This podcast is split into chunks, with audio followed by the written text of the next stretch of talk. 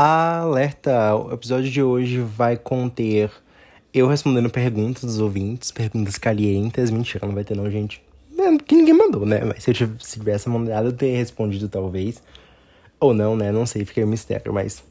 Enfim, hoje eu vou estar aqui respondendo perguntas que alguns dos ouvintes mandaram. E vou... É isso, né? Basicamente, não tem muita coisa para anunciar, não.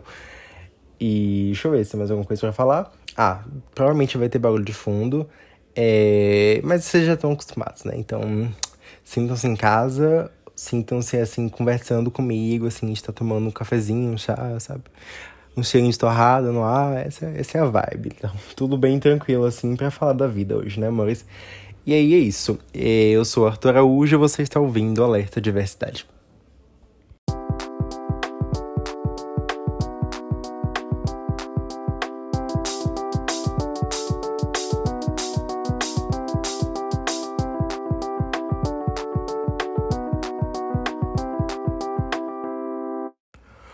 Olá, pessoas, tudo bom com vocês? Então, né?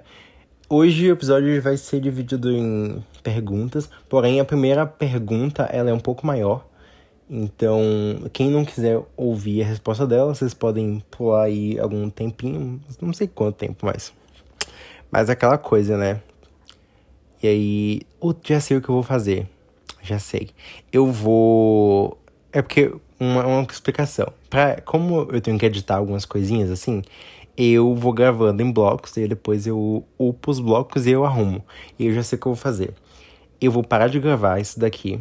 E aí eu vou gravar as perguntas e depois eu volto para dizer, gente, a resposta levou tanto tempo, aí vocês podem pular, quem não quiser. A pergunta é para eu falar sobre a minha faculdade como foi os componentes e como é a minha faculdade de psicologia, o que é que eu acho e tudo mais. E eu vou falar sobre isso da forma mais detalhadamente que eu tiver paciência para fazer. Então isso pode levar um tempo. E aí eu aviso para vocês o tempo que vocês podem pular, quem quiser pular, para outras perguntinhas. Além dessa pergunta, tem mais, deixa eu contar aqui, oito, oito perguntas. E aí é isso. Então, vamos lá, né, amores? Então, até daqui a pouquinho. Então, gente, esse é o Arthur do Futuro. E eu queria dizer que quem não quiser ouvir sobre a questão da faculdade, vocês podem pular 30 minutinhos. Pois é, é levou realmente 30 minutos para eu falar as coisinhas. Aí vocês pulam. É, o tempo do, do áudio foi 29 minutos e 53 segundos. E aí eu vou contar um, dois, três e já. E vocês, quem quiser pular, pula, beleza? Um, dois, três, já. Então, pessoas, eu, eu já falei a minha faculdade aqui, mas nesse episódio específico eu não sei, eu tô com, com as neuras com segurança, sabe? Então não vou falar minha faculdade qual é, mas mentira, vocês, vocês já devem saber. Quem me acompanha sabe. E acho que não faz muita diferença eu falo ou não. Mas então, é. Não sei se tem muitas faculdades no Brasil que tem um curso parecido com a forma que o meu se estrutura, então. Tanto faz. Vamos lá, é, eu faço psicologia. O meu curso é dividido em duas partes. É. Deixa eu ver. Eu não sei como explicar isso de uma forma que pareça interessante o que eu tenho para falar. Mas ok, vamos lá. É, eu tenho muito tempo sem gravar podcast, então, muito tempo. Pra vocês é uma semana, né? Quem ouviu o episódio sobre Rádio Silêncio, então. Mas eu lembro, aí às vezes eu lembro que podcasts são atemporais, teoricamente, então as pessoas podem ouvir em outra ordem. Mas é, se vocês não ouviram o episódio sobre Rádio Silêncio, escutem. Quem não leu ainda tem parte sem spoiler, e quem já leu, o episódio tá muito bom. Mas é isso, então. Minha faculdade é dividida em duas partes. A primeira parte é o bacharelado interdisciplinar em saúde e a segunda parte é o curso final. Eu estudo no campus da saúde, onde tem enfermagem, medicina, psicologia e nutrição. E todos os cursos eles passam por essas duas etapas e a gente chama de primeiro e segundo ciclo. No primeiro ciclo a gente vai pegar matérias do BIS, que seria o bacharelado interdisciplinar em saúde, e também matérias da nossa terminalidade, que é assim que a gente chama o que vem depois. depois, é tipo um cortezinho no meio, a gente fica antes e depois, né? Do, da formação do primeiro ciclo. Então, e aí eu vou comentar para vocês um pouco sobre o que eu aprendi em cada disciplina. Eu realmente peguei aqui o histórico da faculdade para comentar. E depois eu falo sobre as minhas expectativas para o decorrer do, da universidade, ok? Então, uma coisa que eu relativamente acho bacana, em teoria, mas na prática não é muito bem executado, é que no, na minha faculdade tem uma disciplina chamada Processo de Apropriação da Realidade. Ela vai acompanhar a gente durante o primeiro ciclo inteiro. E a galera não gosta muito do nome em si, que é Processo de Apropriação da Realidade porque já, já não é muito agradável a ideia de se apropriar da realidade das pessoas, mas os professores que vão ministrar esse componente, eles têm a ideia de que vai ser um, onde você vai ter contato com com o pessoal, com as pessoas, né, da, da, comunidade. E aí, cada turma, cada ano, tipo, cada semestre que entra uma pessoa no primeiro semestre, fica responsável por um bairro da cidade, porque também é uma forma da, do governo, da faculdade, estar tá dando devolutiva para a comunidade que ela está inserida, né. E aí eu acho, na teoria, é muito bonito. E aí a gente vai aplicando os conhecimentos do semestre na comunidade e tentando dar esse retorno. Vou falar um pouco sobre a minha experiência, como foi com cada um. São cinco par, que é o, a siglazinha do, do componente. São cinco par e eu vou falar mais ou menos como é que foi cada um. Como a pandemia pegou ali no meio, a gente teve uma alteração de como é que foi esse rolê.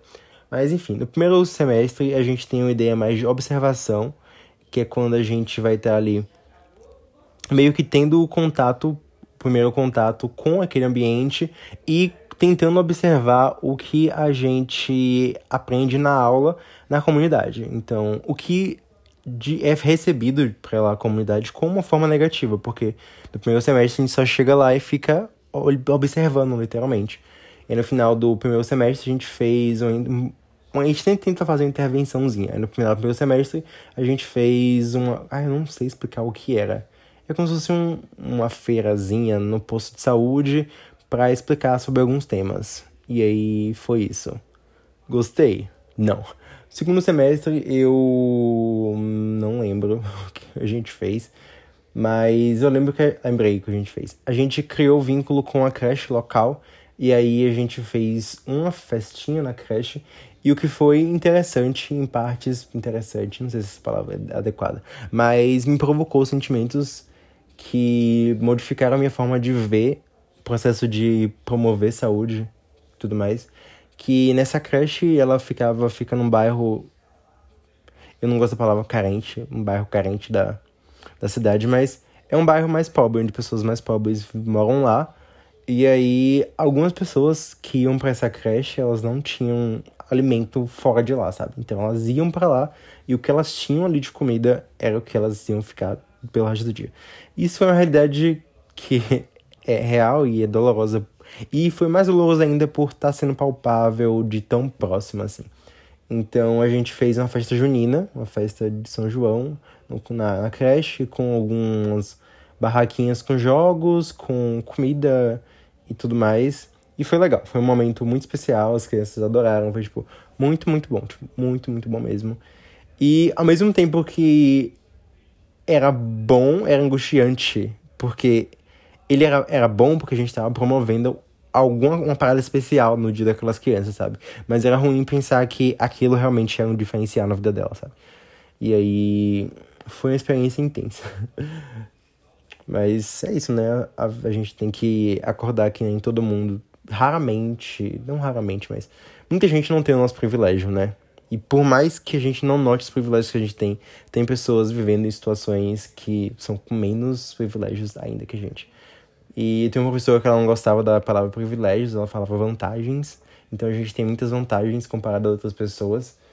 E tem muitas facilidades também, né? Então é complicado. No terceiro semestre, eu tinha uma professora que ela tinha uma visão é anti-assistencialista, o que em certa parte ok, mas em certa parte eu também não acho muito legal, porque ela era daquela assim, não vou dar o peixe, eu vou dar a vara de pescar e ensinar a pescar. Porém, se a pessoa tá com fome, a vara de pescar, ela vai mandar você enfiar no cu.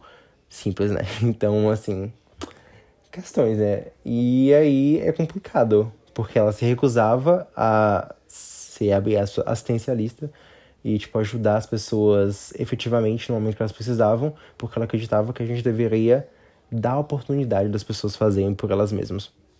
O que é relativamente. Hum, não sei. E aí, nesse semestre, a gente trabalhou na mesma horta que antes. E na mesma. Peraí, dei spoiler, olha só. A gente trabalhou na mesma creche que antes e a gente fez uma horta. O que foi muito bom, em partes, porque a vida aconteceu, né? Mas a gente fez uma horta e foi bacana porque ia ter um retorno, ia, tipo, gerar alimento pra creche, sabe? Uma parada que as crianças elas poderiam também cuidar junto com as moças lá. E a gente deixou tudo arrumadinho para que fosse para frente. Porém, aconteceu a pandemia, não é mesmo? E aí os semestres seguintes foram virtuais e a gente não retornou pra creche, então não sabemos o que do que se deu essa, essa, situa essa situação. E aí os dois passos seguintes foram virtuais e eu mal lembro porque foi uma tortura, então é isso, não ficou muita coisa não, Maurício. Realmente eu não lembro, eu realmente não lembro o que rolou nesses últimos semestres em relação a esse componente. É isso. Próximo. É, vamos lá. Teve um componente aqui chamado Cultura e Sociedade. Deixa eu ver se. Pô, não tem o nome do professor aqui, então eu não faço ideia o que deu nesse componente. Próximo. Estudo e saúde coletiva. Esse componente foi sensacional. Foi com uma das minhas professoras favoritas da faculdade até então. Ela falava sobre saúde coletiva e a gente, cada semana, a gente trabalhando uma saúde de população específica, o que foi sensacional. E aí eu pude prestar atenção em algumas populações que eu não prestava atenção, como prestava, não, algumas realmente não prestava, mas outras eu não gostava tanto assim. Fora as que a gente já, já pensa normalmente, como é saúde da população negra, LGBT, essas coisas assim, foi show de bola. Teve um momento da, do, do semestre que a gente organizou é, rodas de conversa, a gente levou pessoas, eu convidei um rapaz trans para dar para falar, foi sensacional. E eu também falei algumas coisinhas, expliquei sobre a sexualidade e tudo mais, foi show de bola. E Teve também duas coisas que eu não falava muito, não conhecia, que é a questão da saúde da população privada de liberdade, o que eu acho massa de gente discutir. Inclusive, tem episódio aqui no podcast falando sobre isso. É, procurem aí, episódio sobre sistema prisional, fenomenal. Esse episódio é muito bom, gente, escutem. E tem. E também população cigana. Eu nunca tinha parado para pensar sobre saúde da população cigana, de verdade isso para mim foi foi um, sabe, depois antes eu nunca tinha parado para pensar sobre e depois que ela falou disso, eu nunca mais parei de pensar sobre isso. Inclusive, eu queria muito trazer fazer um conteúdo bacana sobre isso para aqui podcast algum dia, espero que venha aí. Eu tenho esse desejo muito forte para que a gente possa pensar sobre essa população, sabe? Porque diversidade vai além do que a gente tá vendo aqui, costuma discutir geralmente, né? a povos indígenas também, uma parada que a gente discutia na, na faculdade, que eu quero também fazer algum conteúdo sobre para aqui podcast. Mas eu quero fazer um conteúdo bom, sabe? Eu não quero fazer uma coisa meia boca, então. Por isso pode falar um pouquinho, mas uma hora eu espero que aconteça, de verdade. Eu tenho esse desejo de fazer esses episódios acontecerem.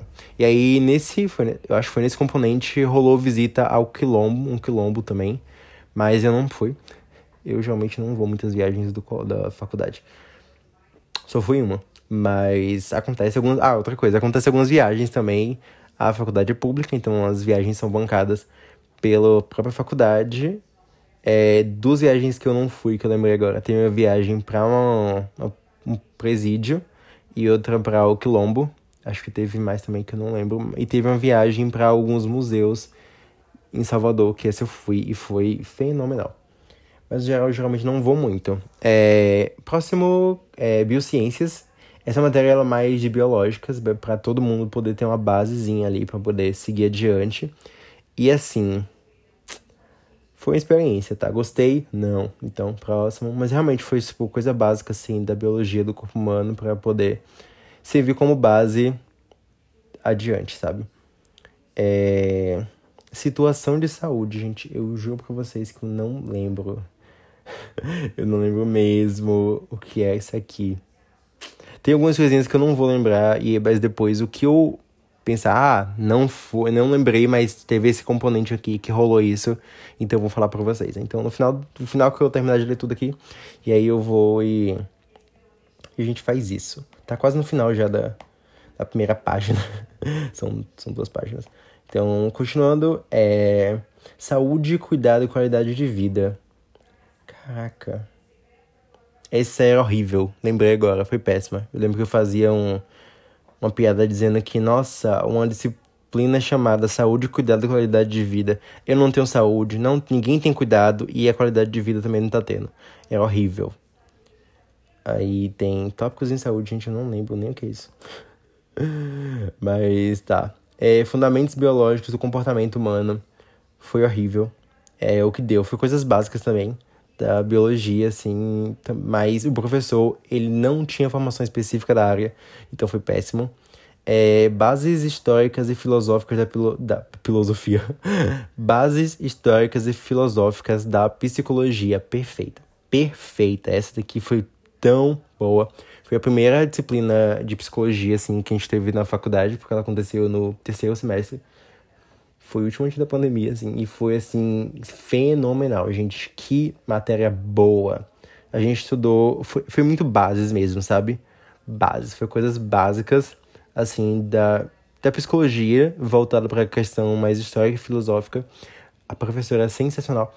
Eu tô falando professora, mas quando a gente tava na última aula, ela falou que ela queria ser chamada por um nome que a gente lê como nome masculino.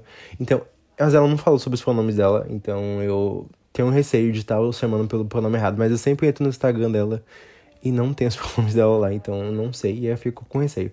Mas vou chamar pelo nome que ela gostaria de ser chamada e continuar me referindo até aonde eu sei, ok? Mas se a professora não se chama, não se referia a si mesma, mas no pronome feminino, eu peço mil desculpas e te amo, pessoa. É, Léo, Léo, ela é, é incrível, incrível. Toda a aula era muito boa. Ela sempre levava os tópicos, a gente conversava sobre e a aula fluía de um jeito fenomenal. Acho que muitas das coisas de noção de psicologia que eu tenho agora foi ela foi a base assim, de verdade. Ela ela entregou tudo. É, pessoa do milênio, né, gente? É sobre isso. Enfim, e aí acho que acho que é isso que dá para falar. Eu não sei se eu, eu acho que não vou entrar em detalhes não, mas no geral foi isso que rolou lá. É, psicologia social, gente, eu peguei a D, eu não gostava muito do rolê, então para mim foi uma experiência horrível. Mas eu tenho gente que gosta. Psicologia social, eu não sei nem explicar o que é, mas é tipo psicologia de grupos sociais, coisas assim. Tipo isso. Eu fiz o mesmo semestre que eu tive processos grupais e meio que conversava assim, uma disciplina com a outra. E era sobre processos grupais, literalmente. E coisa tipo dinâmica de grupo, essas coisas assim. Tenho, eu tenho uma amiga minha que ela quer especializar em psicologia social. E aí, bom pra ela, bom pra quem quiser seguir esse ramo. Então, beijo pra vocês e é isso. Sucesso, amores.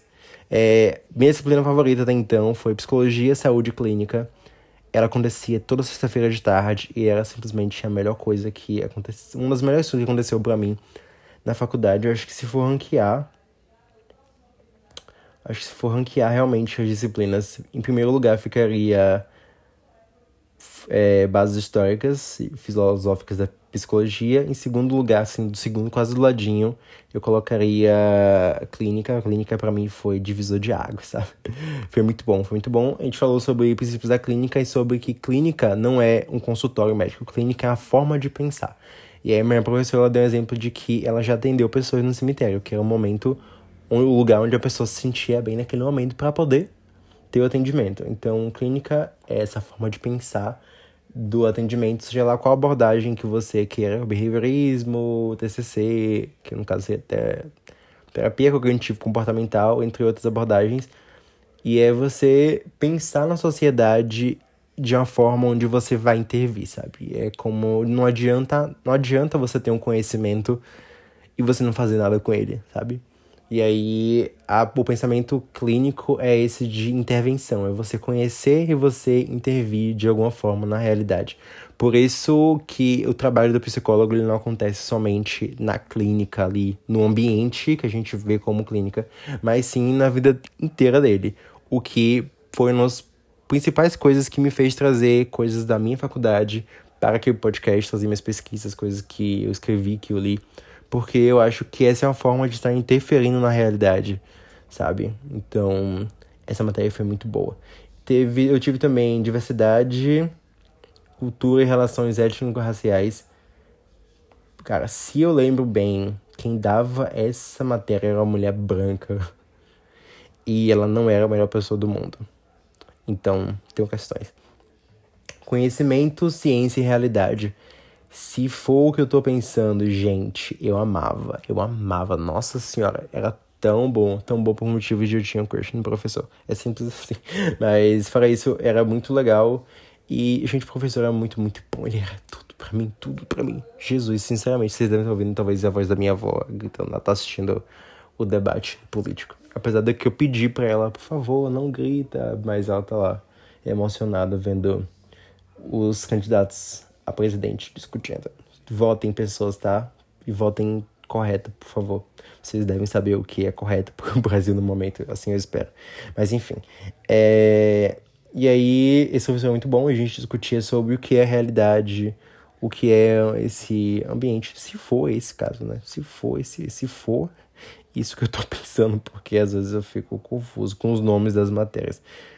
Mas mas é isso, né? E aí teve um, um trabalho que o professor passou e eu respondi fazendo análise do, do episódio, de um episódio de The Good Place. E o professor amou tanto meu trabalho que ele passou The Good Place para todo mundo na sala assistir. E eu fiquei assim, ah, surtando e ele era perfeito. Saudades.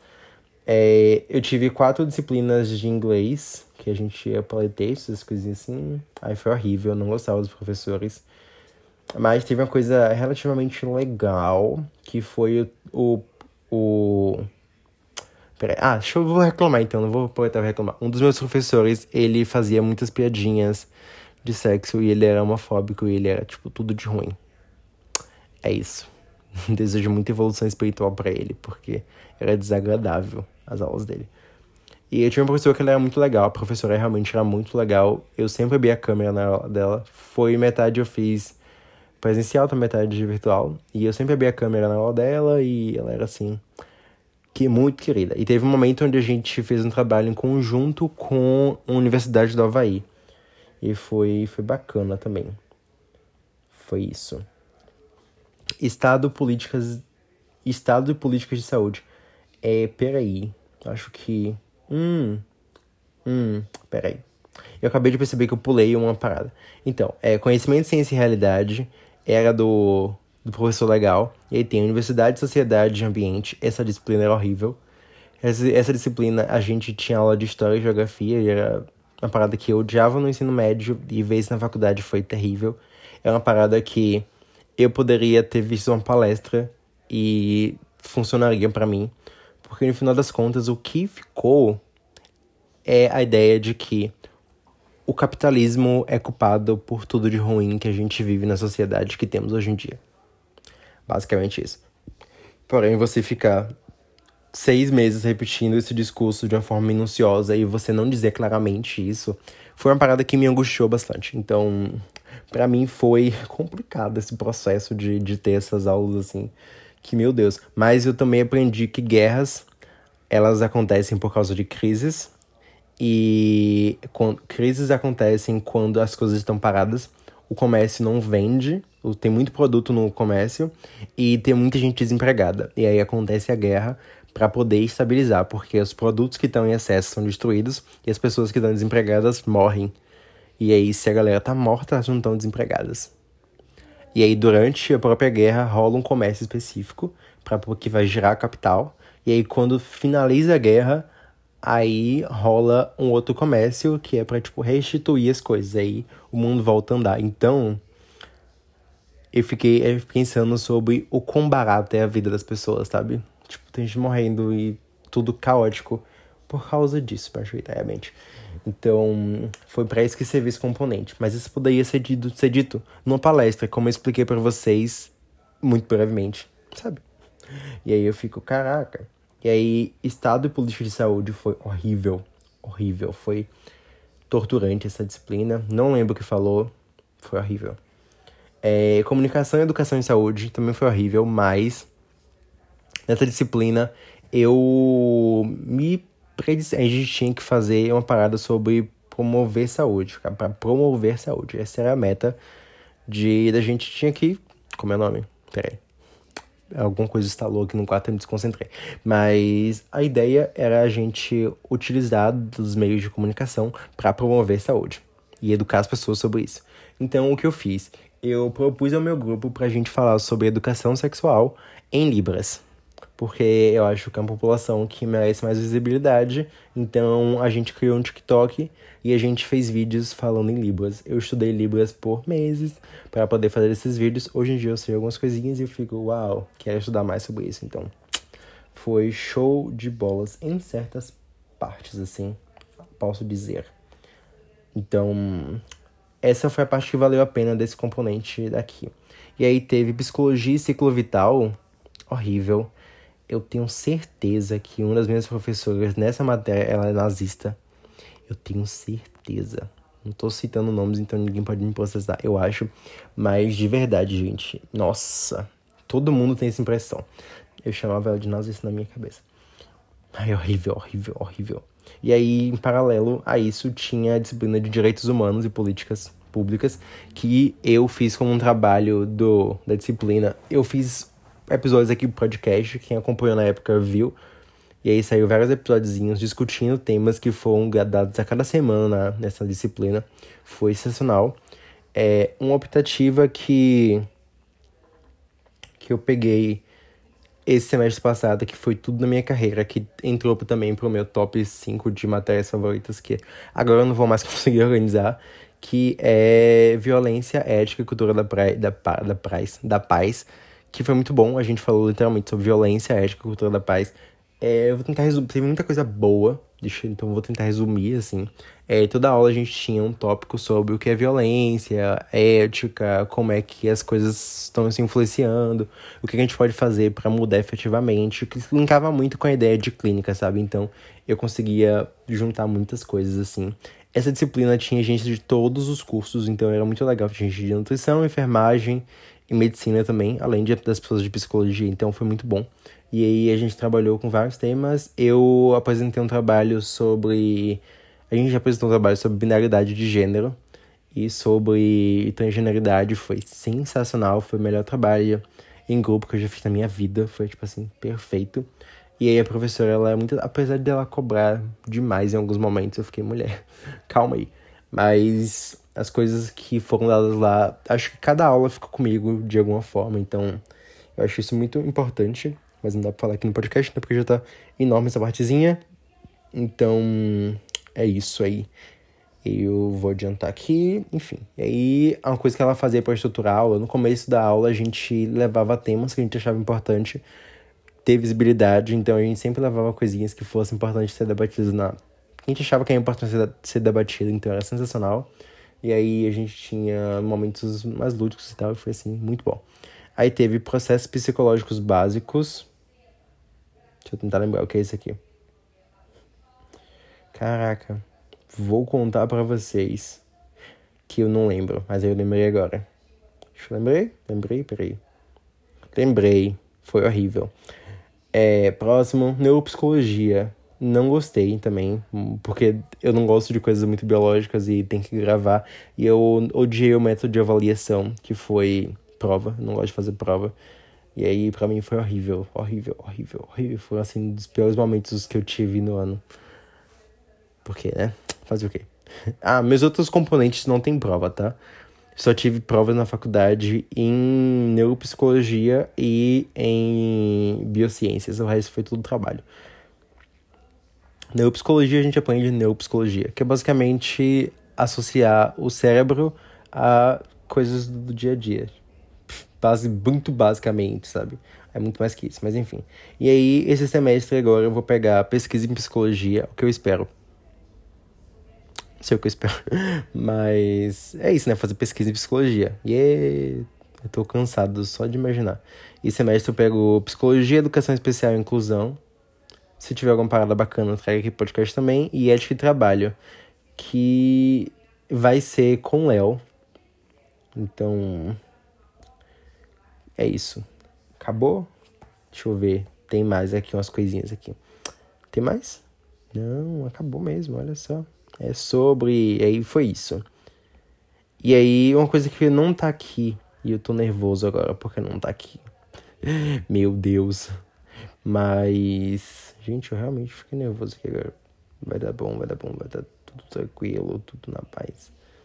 É, ok. O que eu ia falar é que eu peguei numa, uma, duas turmas de férias com duas matérias optativas que foram tudo pra minha carreira, que foi é, racismo no audiovisual. Foi assim, perfeito, perfeito. Que matéria boa. A gente assistia um filme por aula e aí a gente conversava sobre o filme e era parada envolvendo racismo, o que era meio violento em algumas instâncias, mas foi muito bom no meu processo de me entender como uma pessoa negra, porque qual a diferença entre negro e preto? Então, a pessoa, ela nasce preta e se torna negra. Se torna negra você abraçar a identidade cultural, entendeu? E aí é mais ou menos isso. Foi o que eu aprendi. E teve, eu botei a galera pra assistir Moonlight e foi linda. O pessoal chorou, foi muito bom. É, matérias que. Isso foi o primeiro ciclo, tá? Aí no segundo ciclo, que eu vou fazer futuramente, eu notei aqui as matérias que vão ter e o que eu acho que elas vão ser. É, fenomenologia existencial, não faço a menor ideia que seja isso. Psicanálise, hum, tenho questões. Minhas questões é tipo assim. Não sou maior fã de Freud. Behaviorismo, ok. É, avaliação psicológica, acho que vai ser massa. Psicopatologia, eu acho que pode ser legal também. É, práticas sociais e processos educativos, pode ser legal. Prática de psicologia em instituição de saúde, pode ser legal. E aí tem o estágio e TCC. E aí é isso, amores. Espero que eu tenha falado tudo. Espero que, que quem tinha dúvidas sobre como era a faculdade de psicologia, a minha, pelo menos, é assim. E quem quiser saber mais sobre faculdades de psicologia no geral, você, eu recomendo vocês olharem a grade dos cursos que, do, da faculdade que vocês querem fazer, porque lá tem explicadinho bonitinho. Explicadinho não, mas tem um nome das disciplinas que vocês vão pegar, carga horária e tudo mais. E dá pra dar uma pesquisada. E em alguns casos também tem como encontrar a ementa do curso, em, do, dos componentes, aí você sabe, tipo, o que é que é dado e tudo mais. E aí é sucesso para quem quiser cursar fazer para quem quiser fazer psicologia e para quem tinha curiosidade de saber como era. Então, é isto. Vamos continuar com as próximas perguntas. Aí, ah, que eu não falei nessa pergunta foi da, da Nath. Yes. Mas também teve uma aluna da, da Mari, que a Mari é minha professora de inglês, que ela, ela tava com dúvida também. E aí eu falei que eu ia responder no podcast, então se ela estiver ouvindo isso aqui, oi, espero que tenha tirado as suas dúvidas. Mas no geral era isso, agora vamos para as próximas perguntas. Esse episódio provavelmente vai ficar enorme, talvez eu divida ele em partes. Acho que eu vou fazer isso, olha só. É uma boa, hein? Nossa, genial. Minha mente de milhões aqui. Enfim, se você estiver ouvindo isso aqui no título tiver parte 1, esse foi o momento onde eu decidi fazer parte 1. Mas é, é isso. Ai, ai, talvez eu faça mesmo. Enfim, vamos lá, porque o tempo tá correndo, mas é aquela coisa, né? Vocês gostam de episódio longo? Não sei. Quando se bater duas horas, eu divido. Entendeu? Vamos fazer assim o esquema? Beleza, então se você, vocês, já vão, vocês já vão saber a resposta disso, tá dividido ou não. Joguinho de vocês estão no futuro sabendo coisas que eu, eu que antes gravava não sabia. Então vamos lá. É, tem uma pergunta aqui que foi da Mayara Batista, que tem canal no YouTube. Ela é fantástica, ela é uma das meus canais favoritos. Ela grava vlog ela é perfeita, sabe? E tem episódio aqui com ela que a gente falou sobre Retrato de um Jovem em Chamas. Procurem, tem parte sem spoiler e a parte com spoiler também tá sensacional. É assim, muito, muito boa. Tipo, escutem, escutem mesmo, sabe? Escutem, por favor, esse episódio tá muito bom.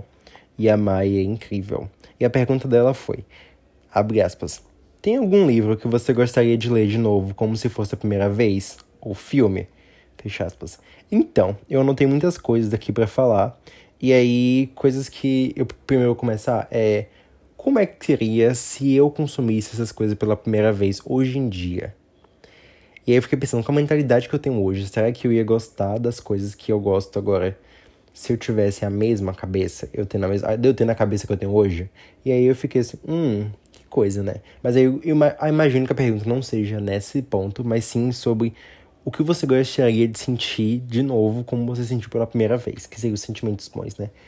E aí eu fiquei tentando dividir entre coisas que ficam melhor quanto mais a gente consome e coisas que a primeira vez bateu de um jeito assim que foi surreal. E eu percebi que livros, eu fico com essa dúvida de, hum, será que eu acharia melhor reler ele já sabendo o que acontece ou ler ele pela primeira vez, porém com série, série é o que mais me deixa tipo, ah, socorro.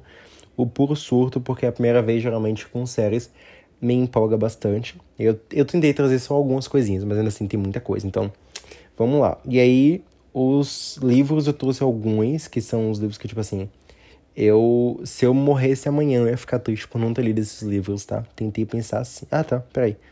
Eu pulei pra próxima pergunta, então. Ignoram o que eu falei agora, spoilers. Mas enfim, tá. É, é isso. Eu vou começar com livros, depois a gente vai para filme. E filme tem pouco, porque eu peguei só da minha lista de favoritos. Porque se for pensar em todos que eu já vi na minha vida e ver a primeira vez, ia ser sufoco. E aí, série tem muita coisa.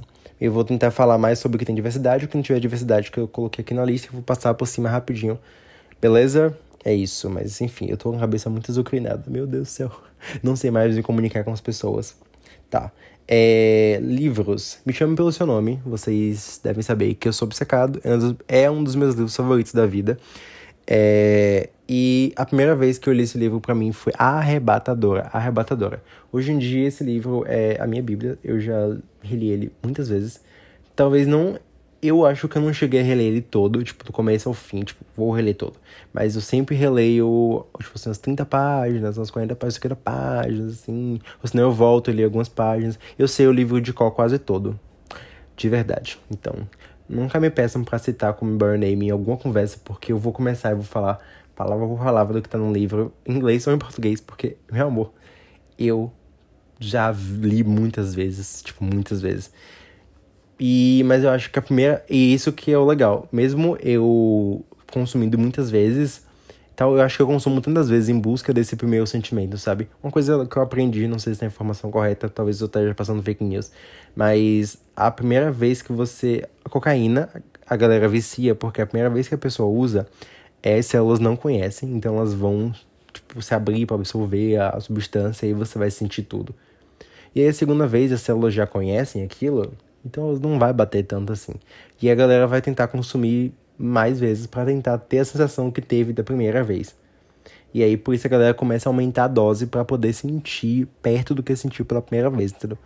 E aí acho que com Burn Name é meio que isso. Eu vou consumindo muitas vezes, muitas vezes na esperança de sentir o que eu senti da primeira vez, sabe? Que eu não. Eu mesmo, tipo, a primeira vez que eu li, eu não sabia o que ia vir, eu degustava cada palavra, cada vírgula, assim, eu tava lá, tipo, surtando. E com o filme também. O filme mesmo já sabendo o que vinha por causa da história, eu não sabia como aquilo ia ser passado, eu tava muito curioso. E, e é gostoso, foi muito gostoso ver o, o filme pela primeira vez, porque eu conseguia lembrar exatamente o trecho do livro, então eu sabia o que o Hélio estava pensando em cada cena. E aí era surreal. Hoje faz dois anos, aquele que eu coloco os anônimos. É, hoje faz dois anos que. Hoje não, né? Ano que vem faz dois anos que o nosso registro Me Chama Pelo Seu Nome e que eu não releio o livro, tem muito tempo também.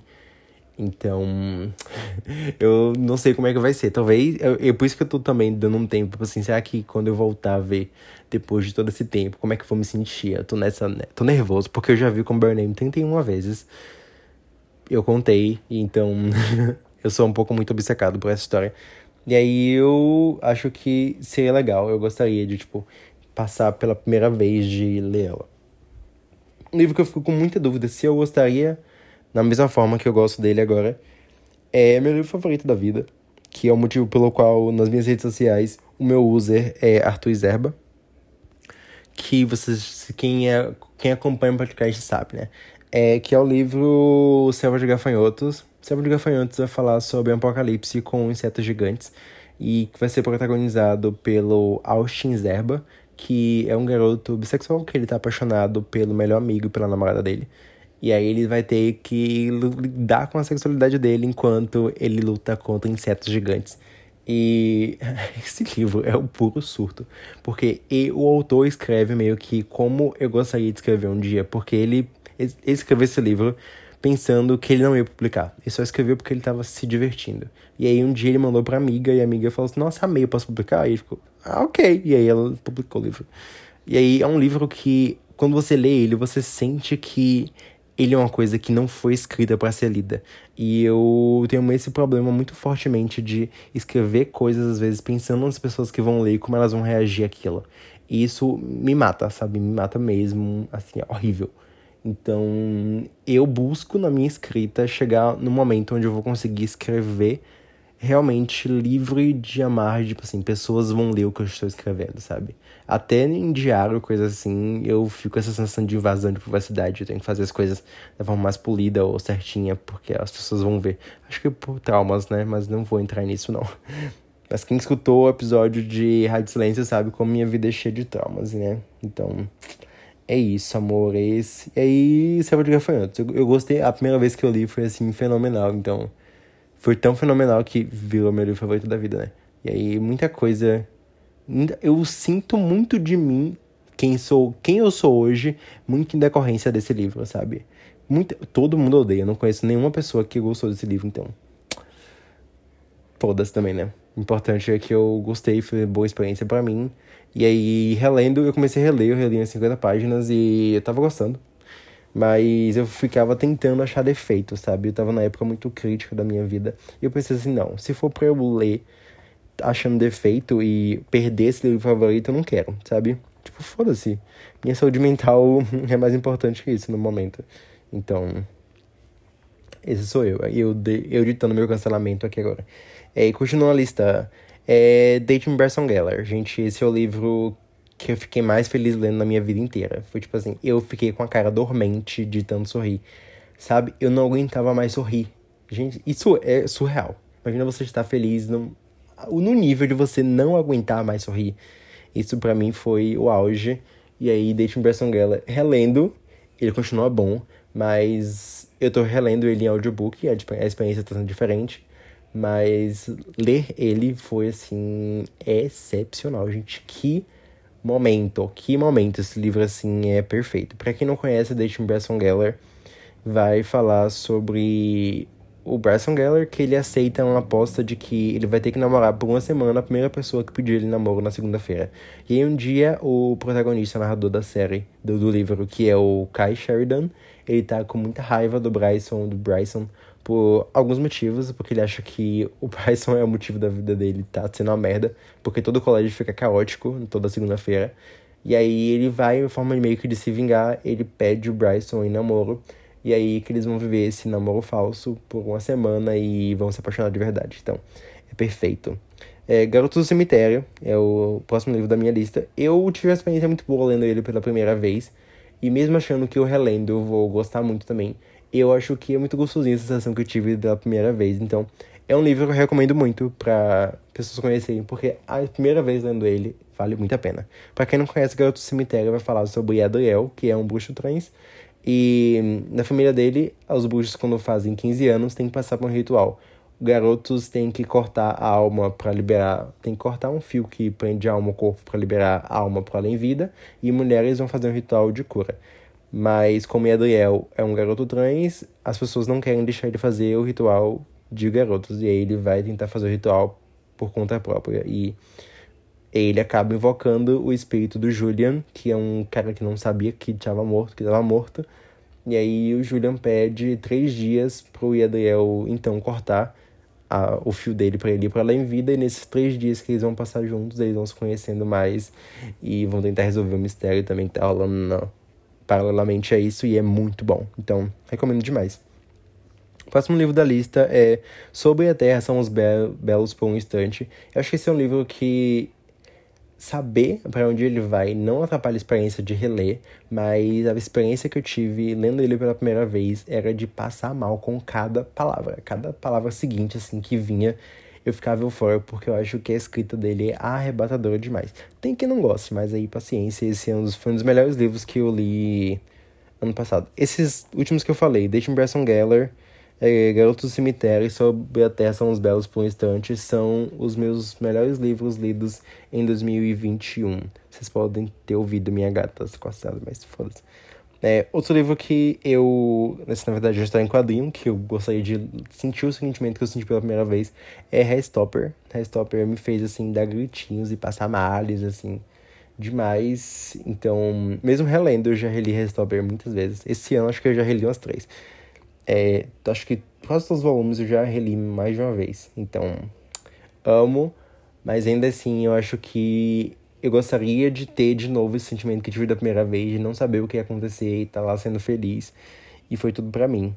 É outra história que eu gostaria de consumir pela primeira vez, mas na verdade essa eu gostaria de não saber o que vai acontecer, já que eu escrevi, que são os meus contos. Eu acho que quem tem a experiência de ler as minhas histórias pela primeira vez, não sabendo o que vai acontecer nelas, é muito gostoso. Minha gata tá fazendo uma cara muito engraçada enquanto ela se coça, mas tudo bem.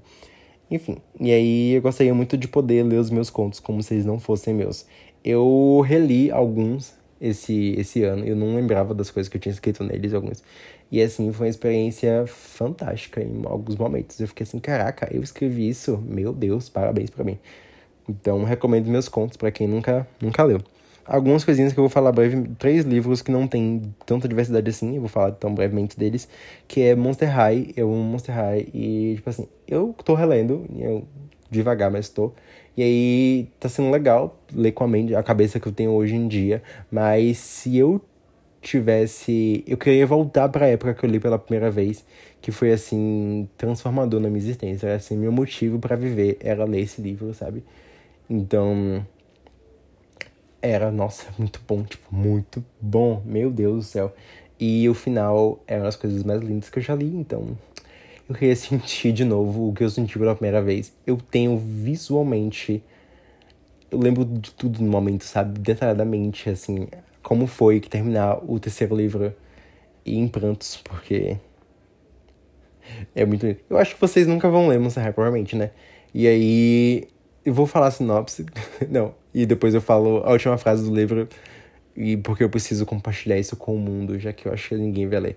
É Monster High conta a história da Melody, que ela sofria tanto bullying que ela teve. Nossa, eu acho que agora tudo fez sentido na minha vida.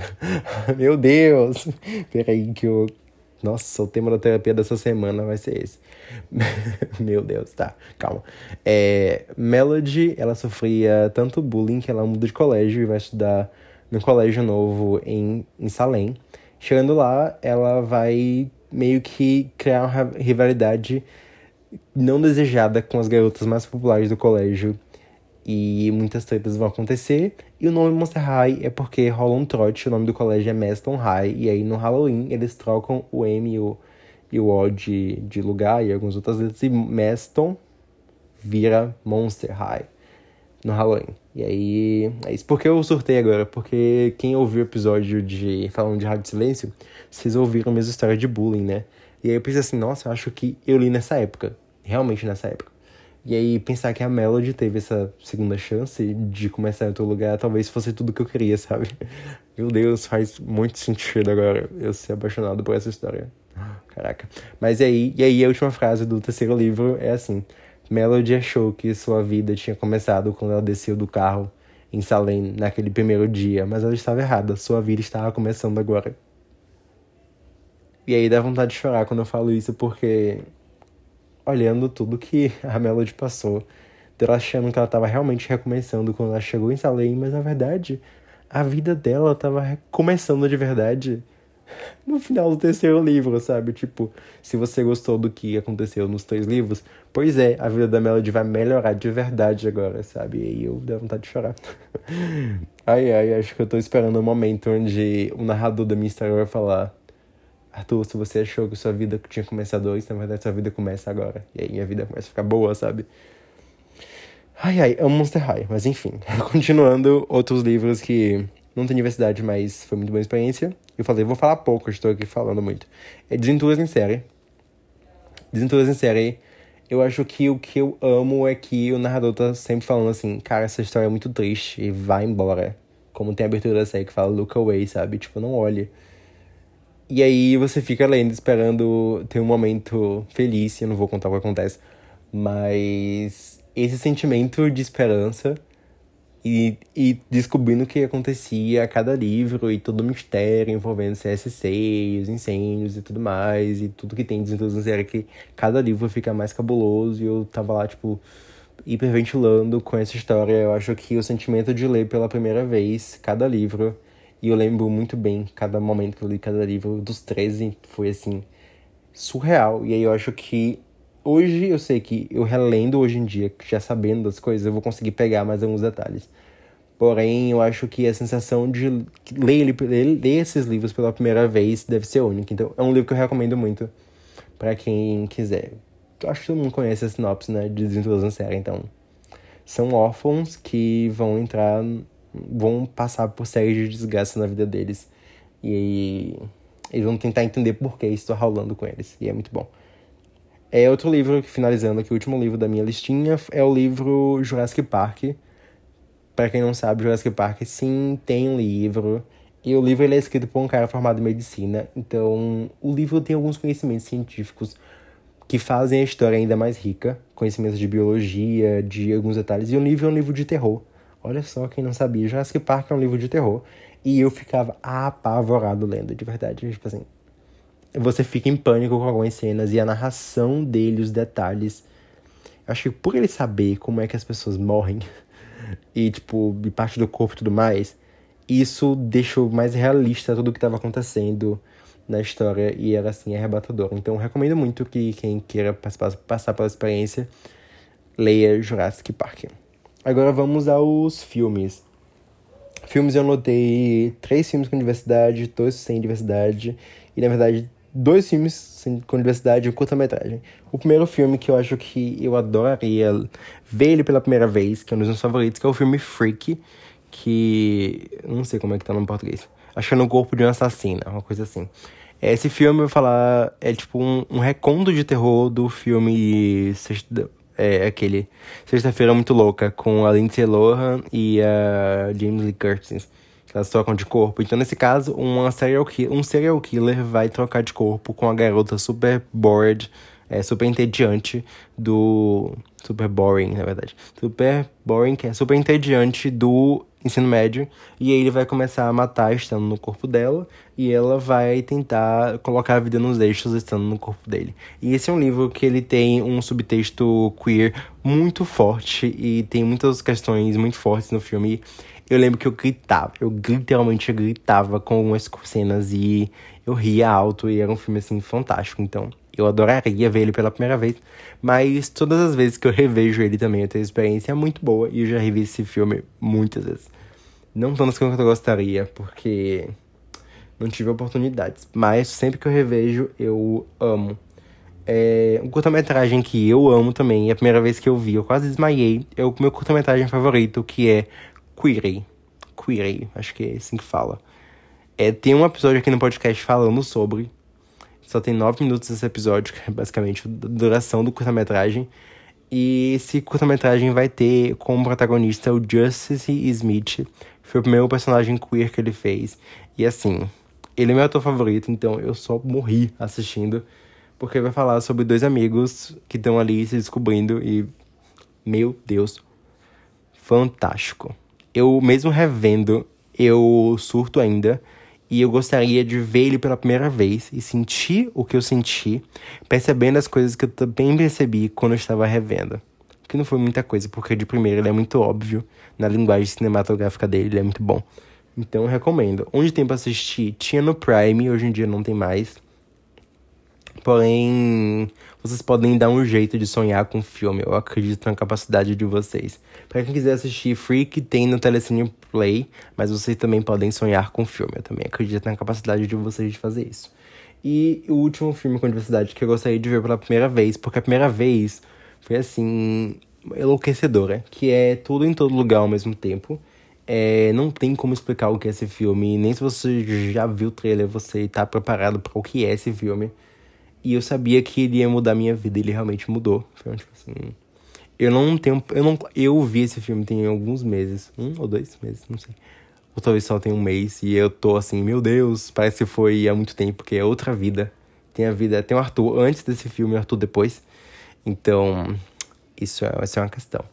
E aí, esse é um filme que, tentando resumir a sinopse, assim, a, a Evelyn, ela vai fazer a declaração de imposto de renda lá.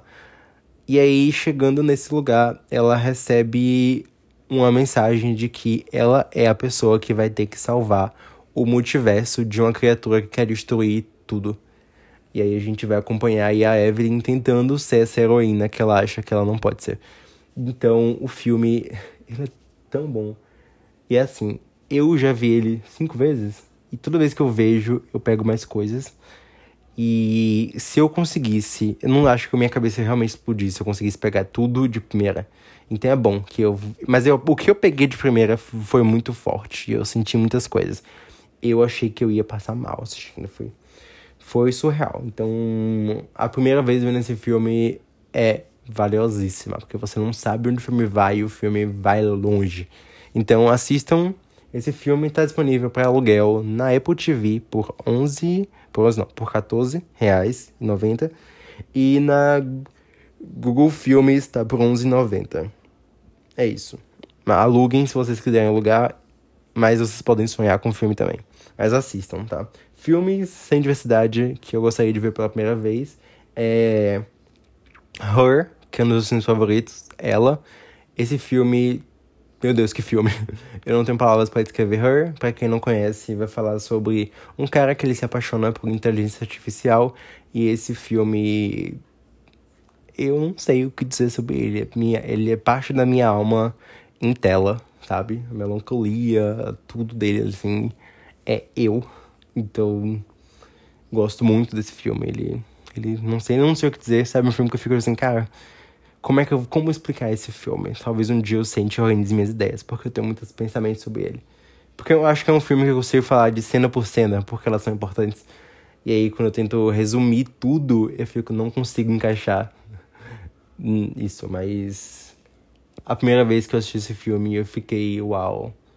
Uau. E aí, minha vida nunca mais foi a mesma. é sobre isso.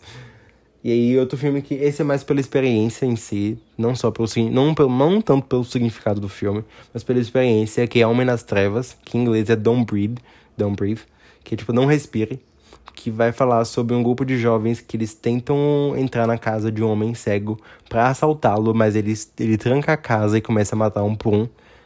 E assim, o nome do filme em inglês é Não Respire, e eu literalmente não tava respirando de tão tenso que eu estava assistindo esse filme pela primeira vez. Eu nunca mais revi, porque eu não acho que a experiência vai ser a mesma. E eu não sei encarar como é que pode ser a segunda reassistida desse filme, então eu fico só com a memória da primeira, que foi assim, o surto. E esse é muito bom. E aí eu percebi que séries é o que eu mais gostaria de ver pela primeira vez, porque, não sei, eu gosto muito de, de séries que tá sendo assim, tudo pra minha carreira. Então vamos lá. É Generation. Generation tava disponível na HBO Max, mas a HBO está morrendo. Infelizmente, ela. Aquele meme, né? She came, served conch and she died. Foi exatamente isso. A HBO serviu muito por muito tempo, mas agora que descansa em paz. Um beijo, HBO. Foi muito bom enquanto você pôde me fazer feliz. Hoje em dia, a maior parte das coisas que estava no catálogo que eu amava ficar revendo não estão mais lá.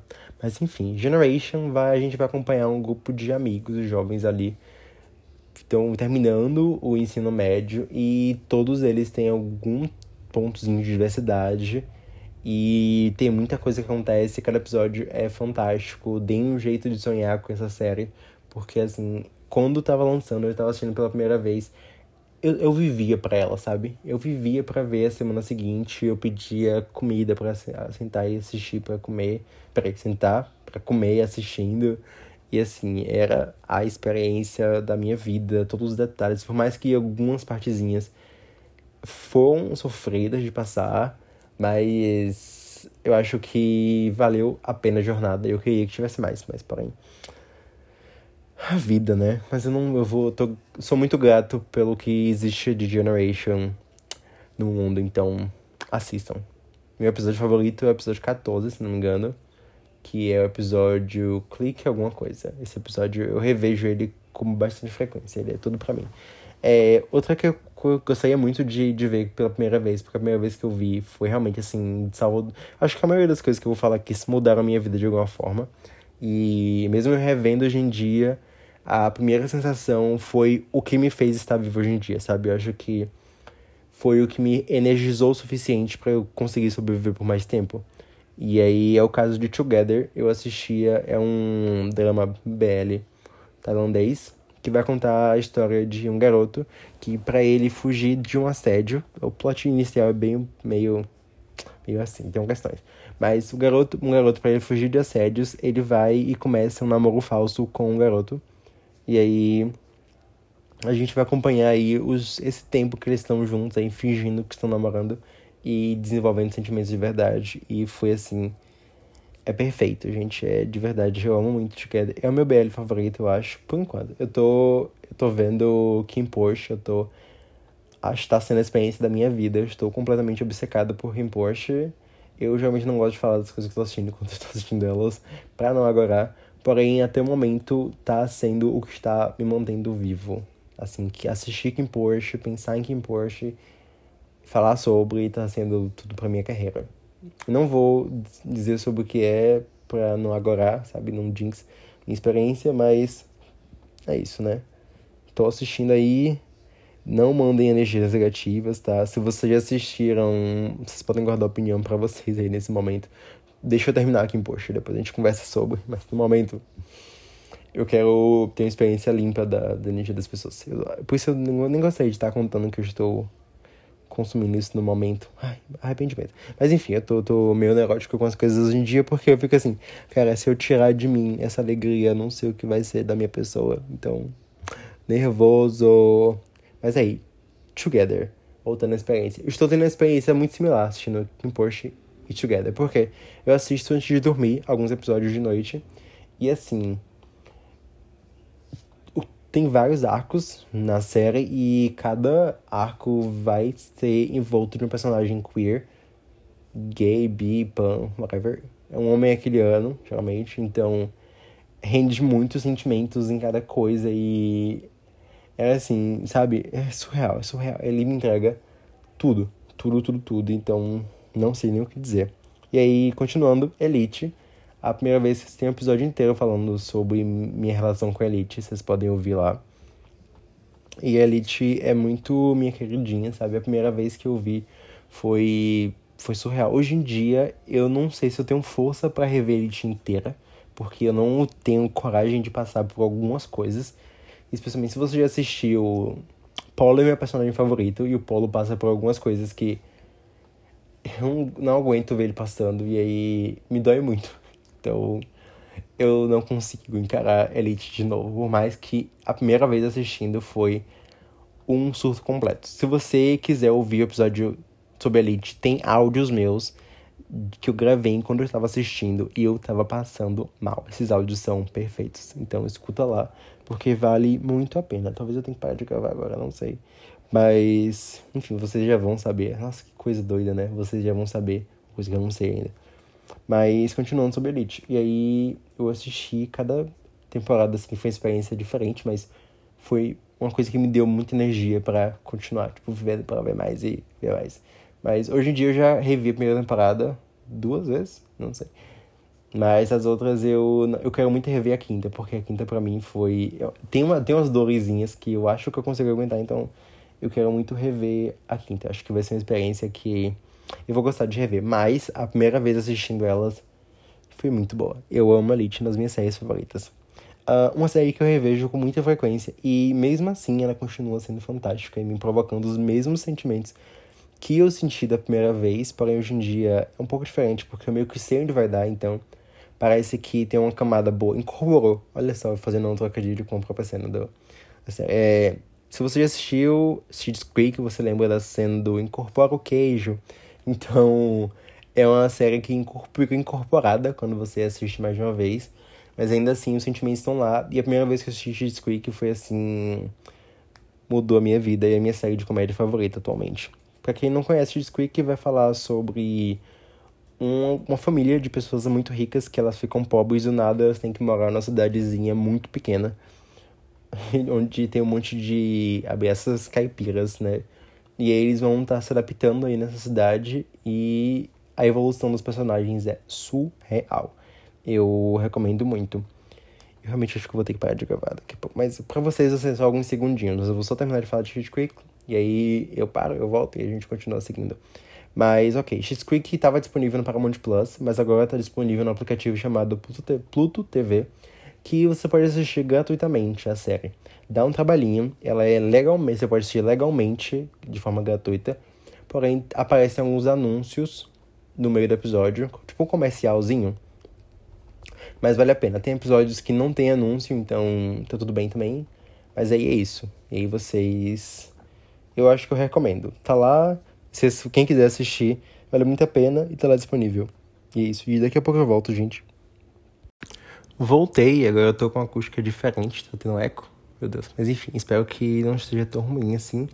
Mas é o que temos por o momento. Meu Deus, realmente tá tendo eco, mas tudo bem. É... Vai ter barulhos de, da rua um pouco mais altos agora, porque eu tô no meu quarto, então. É isso, né? É o que tem pra hoje, embora. E é isso, né? Ou a gente faz dessa forma, ou não temos podcast. Então, sintam-se na minha casa, tentando conversar comigo. É, uma amiga minha veio me visitar e a gente tava conversando e a gente não conseguia se ouvir por causa dos carros na rua.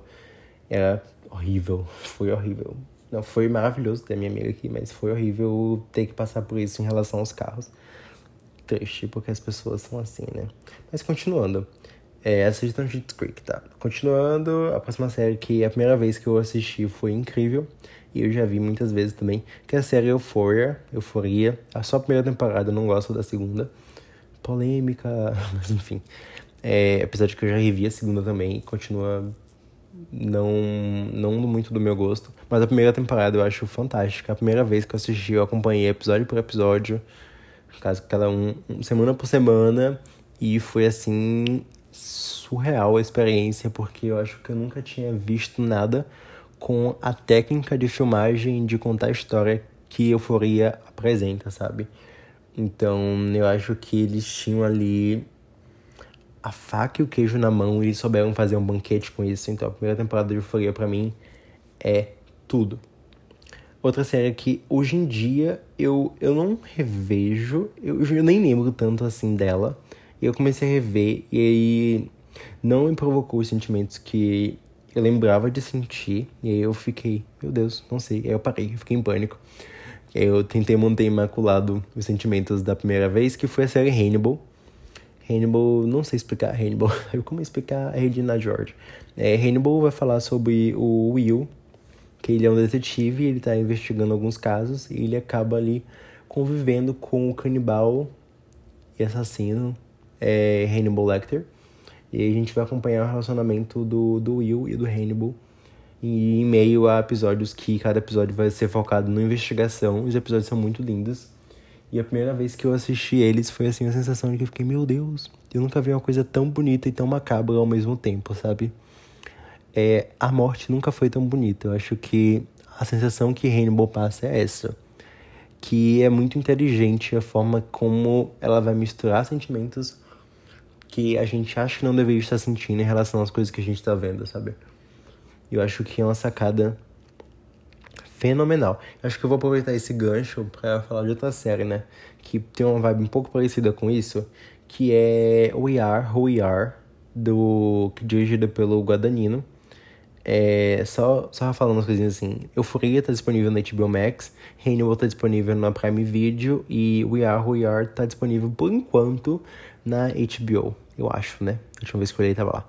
Porque tá tudo saindo, então, questões. Mas aí We Are vai contar a história de um garoto que ele tem duas mães e elas todo mundo se muda para uma base militar na Itália. E aí a gente vai acompanhar esse garoto se apaixonando por um soldado mais velho, enquanto ele faz amizade com uma pessoa que mora na casa ao lado, que tá se descobrindo trens. E aí a gente vai acompanhar ali em oito episódios a vida desse garoto, que é o Fraser, nessa comunidade militar na, na Itália. E aí, uma coisa que o Adanino faz muito bem é brincar com a ideia de, tipo assim, meu Deus, eu bati na minha própria cara. É, o Guadagnino, ele brinca muito bem com a ideia de, tipo assim, você sabe que é uma coisa errada, ele não tá dizendo isso, mas você sente que é errado, mas ele vai fazer de forma onde você tenha sentimentos, porque pelo que você tá vendo, e você fica assim, meu Deus, o que eu estou vendo é errado, e ele vai brincar com seus sentimentos e sua moral. Eu acho que Hannibal faz muito isso, não é como se eu terminasse de assistir Hannibal, eu penso assim, vou matar uma pessoa e vou comer a carne dela. Não. Mas enquanto você está assistindo, você pensa assim, hum, e a reflexão fica por conta de vocês. E aí, enquanto eu tava assistindo o Yahoo Yar, nos momentos onde tava o Fraser interagindo com o soldado, eu ficava pensando muitas coisas. Tipo, por que é que eu tô sentindo que eu quero que eles fiquem juntos, mas ao mesmo tempo eu sinto que eu não quero que eles fiquem juntos porque seria muito errado. E aí é uma experiência assim surreal e muito mista, sabe? Acho que prova, prova realmente provoca a sociedade, sabe aquele meme? E aí acho que é legal. É realmente uma experiência única você passar por uma coisa onde você vai questionar a sua moral, mas que no fundo você, tipo, não, isso aqui realmente não, não dá pra fazer não, né, galera? Pelo amor de Deus. Mas por alguns momentos você tá questionando aquilo. É tipo aquela coisa de. Aí vamos. Olha como eu tô, o momento dos ganchos aqui. Me lembra uma cena de Fleabag, quando a Fleabag pergunta pro padre, você não duvida da sua espiritualidade? E ele fala, duvido, isso que faz ela mais forte. E acho que talvez esse momento de questionar sua moral faça sua moral mais forte. Você pensa, meu Deus, isso é errado mesmo? Assim, é errado mesmo. Mas tem gente que não, pensa assim, não, isso tá errado? Não tá tão errado assim, então é a vida que segue, né? Mas aí, a próxima recomendação de coisas que eu gostaria de ver pela primeira vez é a série Fleabag. Eu já vi Fleabag muitas vezes. Só esse ano acho que eu já revi umas quatro vezes. Três ou quatro. Inclusive, fiz tatuagem de Fleabag. Então, tudo pra minha carreira. Mas, continuando sobre sobre Fleabag, a primeira vez que eu assisti, eu assisti Fleabag toda em um dia. Eu fui pra casa de um amigo, ele falou, vamos assistir Fleabag. Eu falei, vamos. E aí ele deu play. E aí a gente assistiu Fleabag inteira.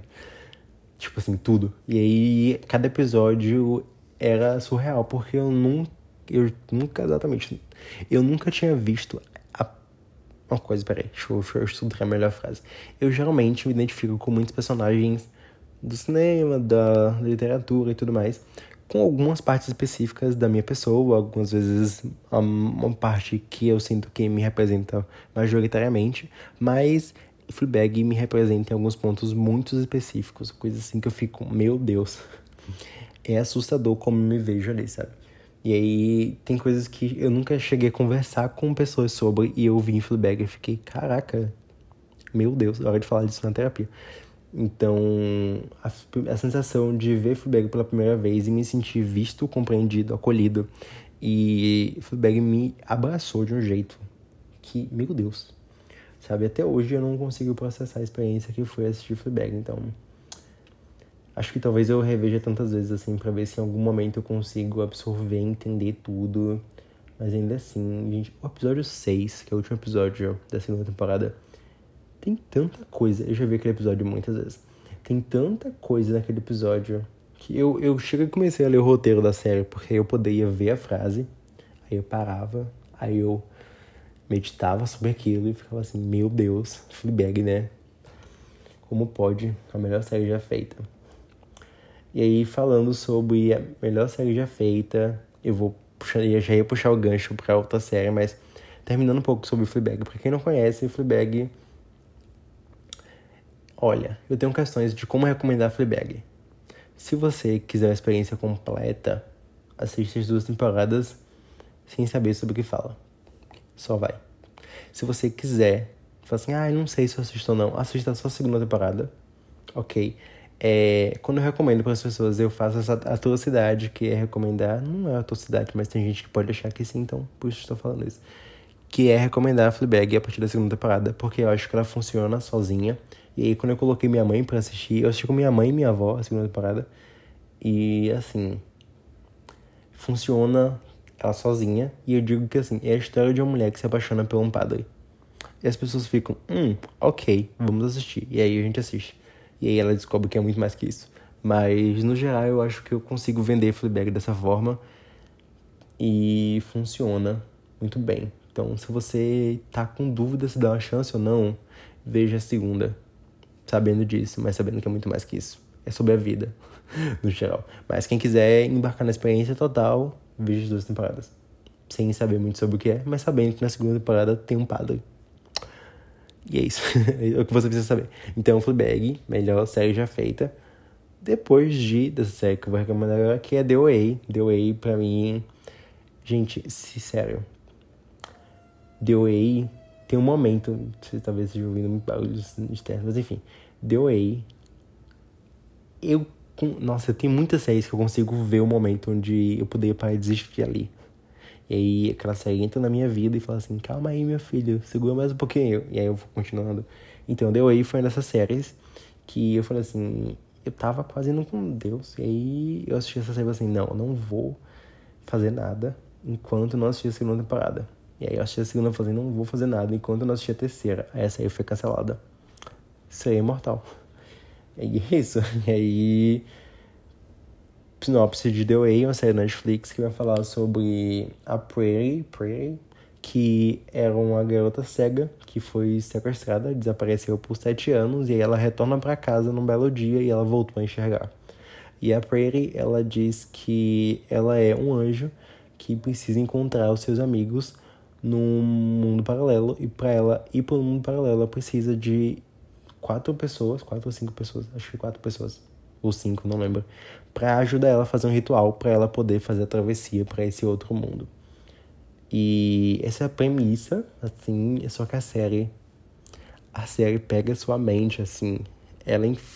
Não sei nem como eu vou fazer a metáfora para isso. Mas eu diria que. Eu não sei como explicar. Eu diria que ela abre sua mente. Não, não consigo pensar em nenhuma ferramenta que abra as coisas assim. Mas ela abre sua mente. E você vai ver o mundo de uma forma que você não via antes. E ainda assim você não vai entender a série toda. E aí você vai querer rever mas a sensação de ver ela pela primeira vez é tão abrir o mundo. Eu já revi também, eu não revi a segunda inteira ainda, mas eu já revi a primeira e foi assim. E eu revejo algumas cenas específicas, porque eu amo The Way. É a minha série favorita da Netflix. E em segundo lugar de séries favoritas da Netflix, minha, meus ganchos estão muito bons, pelo amor de Deus, se vocês estão ouvindo sons de carro na rua, porque é isso. Tá vendo, gente? Eu fiquei triste do nada gravando podcast porque me dá dor de cabeça. Eu literalmente tô com dor de cabeça, mas. Enfim, enfim, isso não, não veio ao caso. É, continuando, é, outras das minhas séries favoritas na Netflix é Stranger, Stranger Things. As primeiras vezes que eu assisti a cada temporada de Stranger Things é uma experiência, assim, muito boa. E mesmo revendo, continua muito boa, apesar de que tem alguns momentos que eu fico assim, hum, não sei. Mas a primeira vez, a primeira vez assistindo essas séries foi assim, excepcional. Então, para quem nunca viu Stranger Things e quiser começar, eu acho que é uma série que a primeira vez assistindo é muito gostosa. É outra série, agora sim, uma série que vocês. Ah, já, nossa, peraí, eu vou fazer o gancho, né? Apesar de que Stranger Things é uma série que todo mundo conhece, algumas pessoas não viram. E agora eu vou falar de uma série que ninguém viu, porque eu literalmente só conheço uma pessoa que assistiu essa série, que é a série Now Apocalypse, que é dirigida pelo Greg Araki, e ela está disponível no Stars Plus. E é uma série que, vai, que é difícil explicar sobre o que é, mas ela é sobre a vida também, sobre sexo. Ela tem uma vibe um pouco parecida com o Servo de Gafanhotos, que é sobre o fim do mundo acontecendo e uma pessoa tendo crise de identidade. Então a gente vai ter como protagonista o Avan Jogia, que é aquele cara do cabelão de Victorious, que todo mundo acha ele uau, pois é, ele tá um absurdo de uau aqui nessa série. E aí a gente vai acompanhar ele ali, passando por relacionamentos amorosos diversos e se descobrindo, se entendendo e tendo a queda pelo melhor amigo dele, que é o Bu, que eu não lembro sobre o nome dele, mas ele fez a série Awkward, que é uma das séries assim que me construiu como pessoa. E a gente vai ter muita coisa acontecendo. Tem o Tyler Posey também. Posey? Eu não sei, eu, não, eu tenho muito medo de falar o nome dele. Mas é o carinha que faz o Scott de Tim Wolf. E também dessa série. Todo mundo queer, entendeu? E assim, é uma série pra você ficar com tesão, entendeu? Triste com tesão, porque essa aí foi cancelada. Mas é uma série fantástica e a primeira vez que eu vi foi também nos meus motivos para sobreviver e eu, me, eu senti muitos sentimentos assistindo. Então, vejam no Apocalipse. Só tem 10 episódios, eu acho, de 40 minutos e eu quero muito rever, porque eu acho que ainda assim ela vai me passar os sentimentos que eu tive da primeira vez. que é de ficar assim, meu Deus, o que eu estou assistindo, que coisa boa. Porque eu revejo algumas cenas e eu fico assim, meu Deus, que eu tô assistindo, coisa boa. E eu gostaria de ter a sensação de assistir pela primeira vez, porque é uma série que me provoca muitos sentimentos. Falando de série que me provoca muitos sentimentos, tem a série Scan, que principalmente eu revejo muito, principalmente a terceira temporada, mas eu lembro que, que ver Scan pela primeira vez foi assim também, divisor de jogos da minha vida, também motivo para viver. E Scan vai, gente vai acompanhar um grupo de adolescentes ali. Meu Deus, tem tanto barulho ao redor que eu tô morrendo. Mas eu vou conseguir terminar de gravar esse episódio. Vamos lá. E aí. Scan vai falar sobre um grupo de amigos, uma série norueguesa que tem vários remakes aí por lugares do mundo. E tá disponível. Quem quiser assistir, procura no portal Scan. Que aí vocês encontram lá como assistir. Da forma que dá. Eu tô falando porque é a única forma que tem pra assistir que eu saiba. Ou caçar no YouTube, o que dá muito trabalho também, então. Foda-se. Assistam. Assistam, vamos ver o primeiro episódio, é gostosinho. A minha temporada favorita é a terceira. Pode assistir isolado também. Se quiser só ver a terceira temporada, pode ver. Nessa terceira a gente vai acompanhar um romancezinho muito bom, muito bonito. Meu Deus, por que a vida coloca tanto barulho ao redor? Vocês talvez não estejam vendo, mas vocês provavelmente estão ouvindo. E aí é o que tem para hoje. Mas aí, tudo bem. Paciência e eu tô tentando montar um. Tá, já sei como é que monta o gancho, olha só. Apesar de que a vida me dá dor de cabeça porque eu não entendo algumas coisas que estão acontecendo, tem uma série que me provoca a mesma sensação e eu amo, que é a série Dark, que ela dá dor de cabeça, você não sabe o que está acontecendo, você ama. A série Dark é, é minha trindade, minha trindade da Netflix, é The Way, Stranger Things e Dark. Dark, ela vai ser uma série na Alemanha, onde no primeiro episódio a gente vai descobrir que um garoto desapareceu. E a gente vai acompanhar aí os amigos desse menino meio que tentando investigar e dar com o desaparecimento desse garoto. E é fantástico. Quem já assistiu sabe que a série é muito mais que isso, mas quem não viu, essa informação tá boa para você começar. Assistam Dark. Se vocês não gostarem do no começo, assim, assistam até o final do terceiro episódio. O final do terceiro episódio é lindo. Eu sempre volto para rever o final do terceiro episódio porque ele é muito bom. E é uma série fechadinha, três temporadas. E, e é tudo na carreira, sabe? Vejam Dark. E o final é lindo também, tudo lindo. Tudo lindo. Dark é uma série bonita, entendeu? Bonita e que foi finalizada. E falando de série que não foi finalizada ainda, mas vai ser finalizada no que vem, infelizmente. Eu não sei o que eu vou fazer com isso, que é a série Riverdale. Olha só. Riverdale é tudo na minha vida e eu estou sempre revendo Riverdale. Mas a sensação de ver Riverdale pela primeira vez foi, sabe? Existe o Arthur antes e depois dessa série, né? Tanto que Riverdale hoje é eu digo que geralmente minhas séries favoritas são Glee e Doctor Who, porque essas séries são o meu pilar da minha existência, assim, tipo, se eu sou quem eu sou é por causa delas. E aí eu sinto que Riverdale consegue pegar um melhor de Glee, melhor de Doctor Who, então eu fico talvez daqui a um tempo eu deixe Riverdale acabar. Talvez eu diga que Riverdale é minha série favorita, apesar de que eu amo muito Glee. E revendo algumas coisas, eu vou ouvir música de Glee, ouvir alguns vídeos, eu fico eu amo muito a série, mas é uma série que eu não consigo reassistir. Mas Riverdale eu consigo reassistir. Então, é uma série que eu gostaria muito de ver pela primeira vez, sabe? Porque ir me apaixonando por Riverdale foi uma experiência eu não esperava, sabe? Sabe, é tipo quando você tá assistindo um romance e o personagem fala assim, eu nunca imaginei que eu ia me apaixonar por você.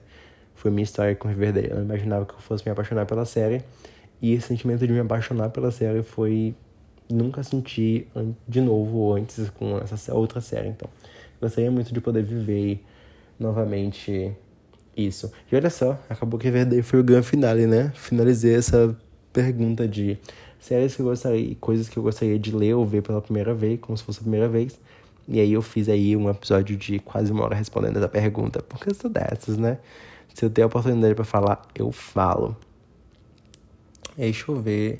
Não, acho que eu vou conseguir responder mais mais umas perguntinhas aqui pra, pra vocês. Aí eu acho que aí, aí eu acho que eu encerro o episódio, façam parte 2.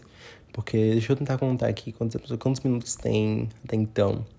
Acho que até agora tem cerca de. Quanto tempo? Meu Deus, eu não sei. Não sei fazer matemática. Acho, acho que eu acho que deve ter por volta de uma hora e meia. Acho que é isso. Acho que então, acho que realmente é o tempo de responder mais uma pergunta ou duas, aí eu encerro. Ok? É, a pergunta que vem agora é a pergunta da Nath. Que é algo que você tem vontade de ver ou ler, mas sempre enrola, e qual o motivo? Eu só trouxe livros aqui porque tem muito filme que eu quero muito, muito, muito ver, mas eu sou uma pessoa muito enrolona para fazer qualquer coisa, então filmes tem mais, mas livro eu consegui separar alguns, eu consigo ser mais breve assim para falar. O primeiro, que eu acho que é um dos livros que meu Deus, e ele me lembra uma sensação muito parecida com outro livro que eu tava enrolando, mas eu consegui ler. Que é. Nossa, acabei de lembrar de outras coisas aqui agora. Mas tá, vou, vou focar aqui. É, eu tenho uma ideia de que algumas coisas vão mudar a minha vida. Então vai ter o Arthur antes daquilo e depois daquilo. Então foi o que eu tava sentindo em relação à Rádio Silêncio. Eu falei isso no episódio que, sobre o livro.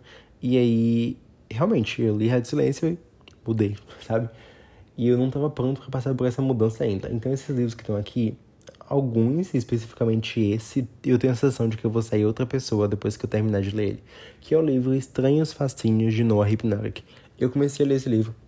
Eu comecei a ler esse livro, eu cheguei na metade, mais ou menos. Se não foi na metade, foi quase.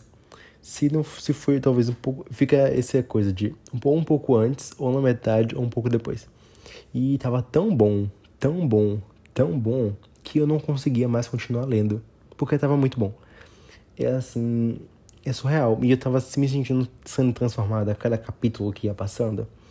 E eu falei assim, gente, eu não, não sei lidar, sabe? Eu não tô pronto para ser o Arthur ainda, que eu vou ser quando eu acabar esse livro.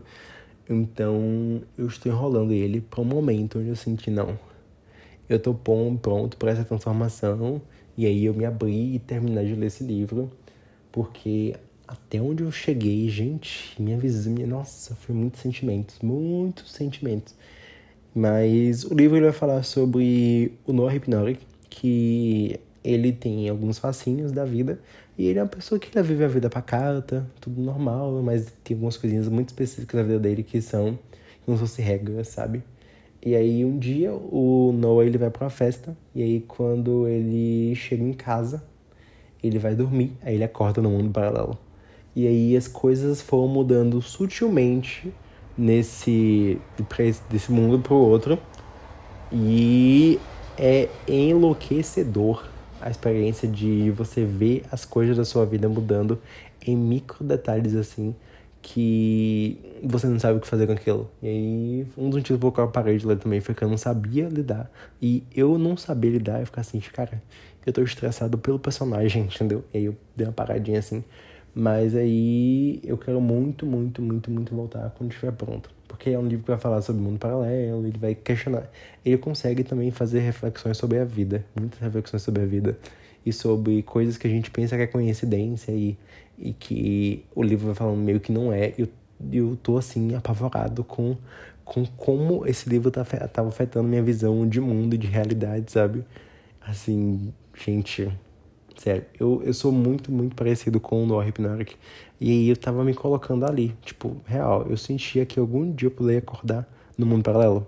E eu ficava, cara, o que, é que eu ia fazer? Porque eu conseguia ver coisas na minha vida, coisas micro, assim, que se mudasse eu ia ficar assim, meu Deus. Um exemplo de coisa micro que muda é os pais do, do Noah são apaixonados por Friends. E aí, ele, no mundo paralelo, os pais de Noah são apaixonados por Seinfeld o que é pequeno, mas ele existe durante. Você pensar que uma pessoa ela se cria por base de uma paixão em algo e aí quando muda isso muda muita coisa. E aí acho que isso olha só eu refletindo sobre o livro. Essa é uma das coisas que o livro vai falar sobre como as pequenas coisas que mudaram na vida do Noah de um mundo para lá para outro mudaram relativamente bastante o funcionamento desse universo sabe? E aí é insano. Gente, é insano. Nossa, é insano. É. Uau, é um livro que eu não estou pronto. Tá vendo? Você não consigo nem falar sobre o livro, como é que eu vou ler ele. Mas aí é isso. E aí outro livro que eu não quero ler por. Não quero ler ainda, por alguns motivos. É o livro Guia do Cavalheiro para o Vício e Virtude, não sei. Primeiro porque eu tenho medo de ser um livro com escrita um pouco difícil. Segundo porque a autora é problemática, mas ainda assim eu quero muito ler, porque é um livro aquele ano. E aí eu tô enrolando, assim, porque eu fico, ah, eu não sei como é que vai ser a experiência, não sei como vou fazer para ler. E tem um ponto de que eu tenho dislexia, então para ler livros é um problema. No Hypnotic eu consegui ler ele até metade. Ele tem tipo umas 500 páginas, então eu li muitas páginas. Muitas páginas. E assim, eu li. Então, é assim, você, pra você saber que o livro é muito bom, eu li ele. Literalmente eu li o livro, botei meu olho assim nas palavras e fiz a minha dislexia ir pro rabo, entendeu?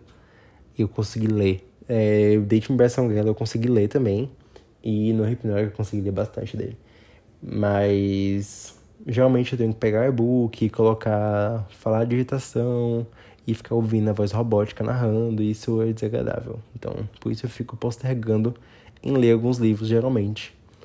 É, eu consegui, é, no Hypnotic não tinha book, então eu tinha que ler mesmo, mas estava na época também que minha dislexia estava terrível e eu não conseguia ler nada.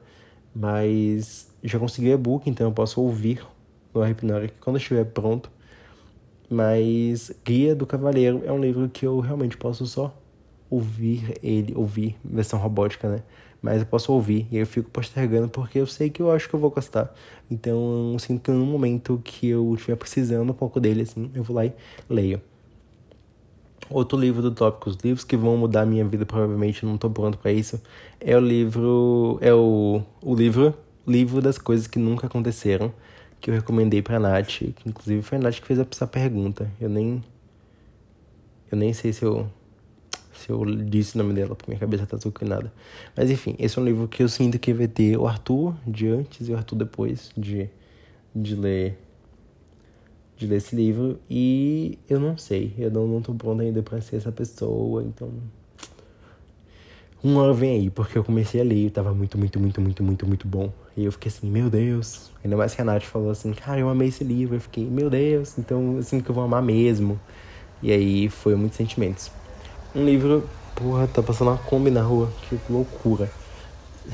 Ela vai parar aqui na frente? Por favor, Deus, não. Acho que ela parou aqui perto, mas enfim. É... Outro livro da lista aqui é um livro que eu já tentei ler ele quatro vezes, se eu tô contando certo quatro vezes, e eu paro exatamente no mesmo momento, eu nunca sei o que acontece depois dali, que é o livro Pirâmide Vermelha. Eu já comecei esse livro quatro vezes. E eu sempre paro na parte que eles estão na, canoa, na canoa chegando em algum lugar lá e eles têm referência a outro livro do Rick Riordan e eles fazem referência a Bastet. Eu lembro exatamente a cena que eu parei de ler porque toda vez eu paro ali. E eu fico, mano, será que não é pra ler esse livro ainda? Não tô entendendo o que o universo tá querendo de mim. Mas fazer o quê? Mas eu quero muito ler esse livro. É um livro que eu não quero morrer sem ter lido ele. Mas se acontecer de eu morrer, não tiver lido, paciência também, né? E aí, outro livro que tá nessa lista, eu, não, eu ia fazer um gancho, mas eu não consegui pensar em nada, que merda. É o livro Variações e Enigmas, é do, do Nuri Axman. Eu comecei a ler ele e eu tava gostando muito. Mas eu falo assim, ah, o livro fica ruim. Todo mundo diz que fica ruim. E eu fico. Ai, ai, fazer o que, né? E aí me desanima muito. Mas é um livro que se eu não tivesse contato com outras pessoas que já leram ele, eu leria e eu provavelmente gostaria dele. Ou não, mas aí ficaria o meu critério. Mas eu não leio porque as pessoas falam que é ruim, mas eu sinto que é um livro que eu poderia amar, mas eu não quero descobrir que ele é ruim. Então eu não leio ele, eu fico só enrolando. Né? Fazer o quê? É um livro que esse eu não vi ninguém falando, porque é um livro que ninguém conhece. Graças a Deus, eu acho. Espero que ninguém conheça mesmo. Se você já leu esse livro e você tem uma opinião sobre ele, não me conte. Obrigado. que eu quero continuar sem saber para poder ter experiência limpa assim que é o livro Vai Sonhando. É um livro nacional, se eu não me engano. E ele vai falar sobre um romance de participantes de uma boy band. E eu amo romances de pessoas em banda. Se for aquele ano, né? Porque eu falo assim, lê Daisy Jones and the Six. Ai, amor. Um dia. Ai, é um, é um livro que eu acabei de lembrar agora. Eu quero muito ler Daisy Jones and the Six, mas eu quero ler ouvindo audiobook.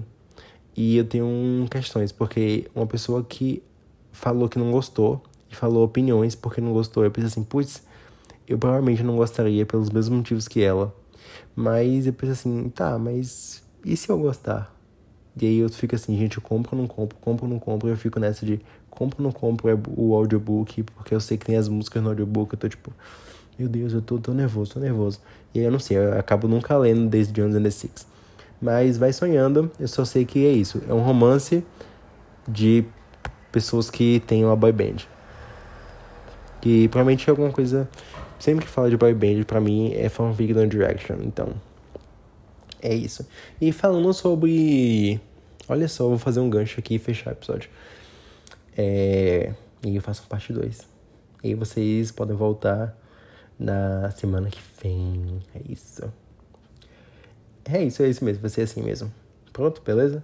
E eu encerro esse episódio. E semana que vem tem um parte 2 dele pra gente continuar conversando sobre. Sobre responder perguntas. Mas é isso, enfim. É... Vamos lá. Livros com boy band. Tem esse Vai Sonhando, que eu quero muito ler. Vai ter que. Tem, lançou, né? O Fica Entre Nós. Eu tenho ele em inglês no Kindle, mas. Assim, já, isso já expliquei, né? Ler as coisas é difícil para mim, blá blá blá. E aí. Eu tô lendo um livro que também tem boy band, que é o livro I Was Born for This, que eu tô lendo porque eu tô vendo audiobook. Esse livro, ele é da Alice Osman, da nossa maratona aí do Osmanverse, que vai ter episódio no mês que vem, mas eu, eu não, nem olhei como é que tá a recepção de vocês, é a nossa maratona aí do, dos livros do Osmanverse, mas espero que vocês estejam gostando da maratona.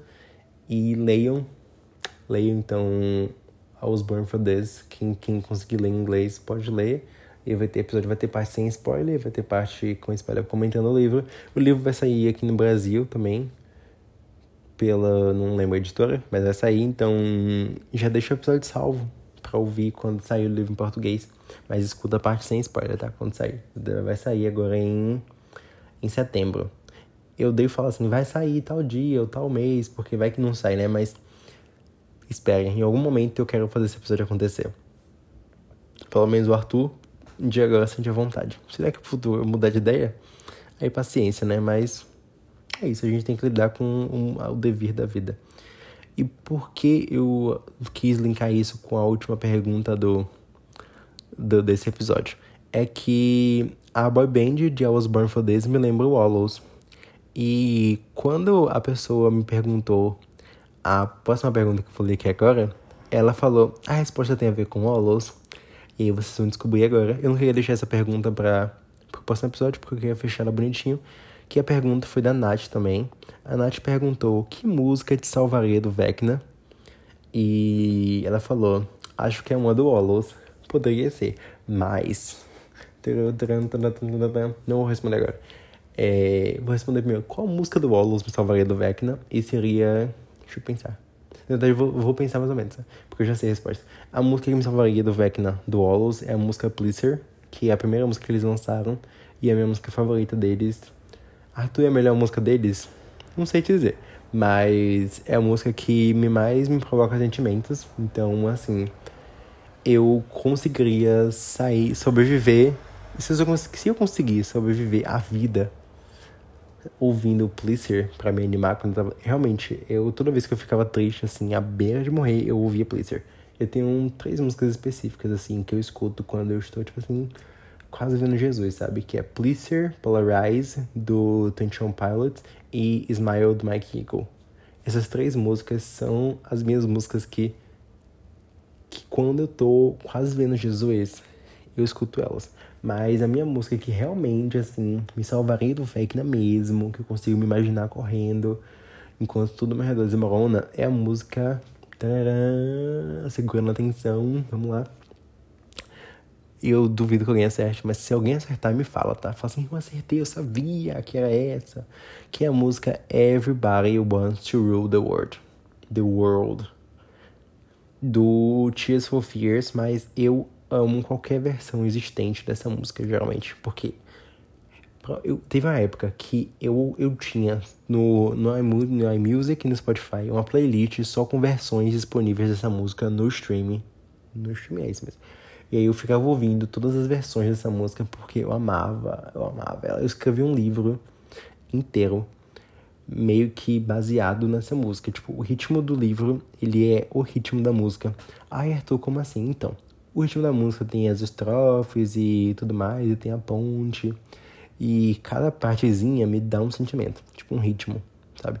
E aí eu escrevi o livro, onde o livro é dividido em partes, e cada parte do livro ela tem um, a parada relacionada com o, a música, sabe? Então, Everybody Wants to Rule the World is like. Is like, eu falo em inglês. É a música que me salvaria do Vecna, com certeza, assim. Gente, eu amo tanto essa música, vocês não têm noção. E aí, inclusive, eu quero tatuar ela um dia. Vem aí, porque eu amo demais, demais, demais. Realmente é a minha música que tocaria no fundo enquanto eu corro do Vecna. Porque essa é a música que eu escuto enquanto eu corro dos problemas da vida em direção ao meu futuro. Então, é isso. É isso, amores. Esse foi o episódio de hoje. Semana que vem tem mais perguntinhas aí pra, pra gente se divertir. Né? Espero que esse, eu espero que esse episódio tenha entretido vocês de uma forma, que tenha passado aí, ajudado vocês a passar o tempo e que vocês tenham ficado com vontade de ver algumas dessas recomendações que eu dei é, e que a parte da, do meu da minha faculdade tenha ajudado vocês a se iluminar de alguma forma sobre esse processo acadêmico. E, e é isso. E aí que vocês, quem tinha desejo de me conhecer melhor, que realmente esteja sentindo que está me conhecendo melhor através das perguntas que eu respondi neste episódio. E aí, eu vou me despedir agora e a gente se vê no próximo episódio. Então, beijinhos e até mais!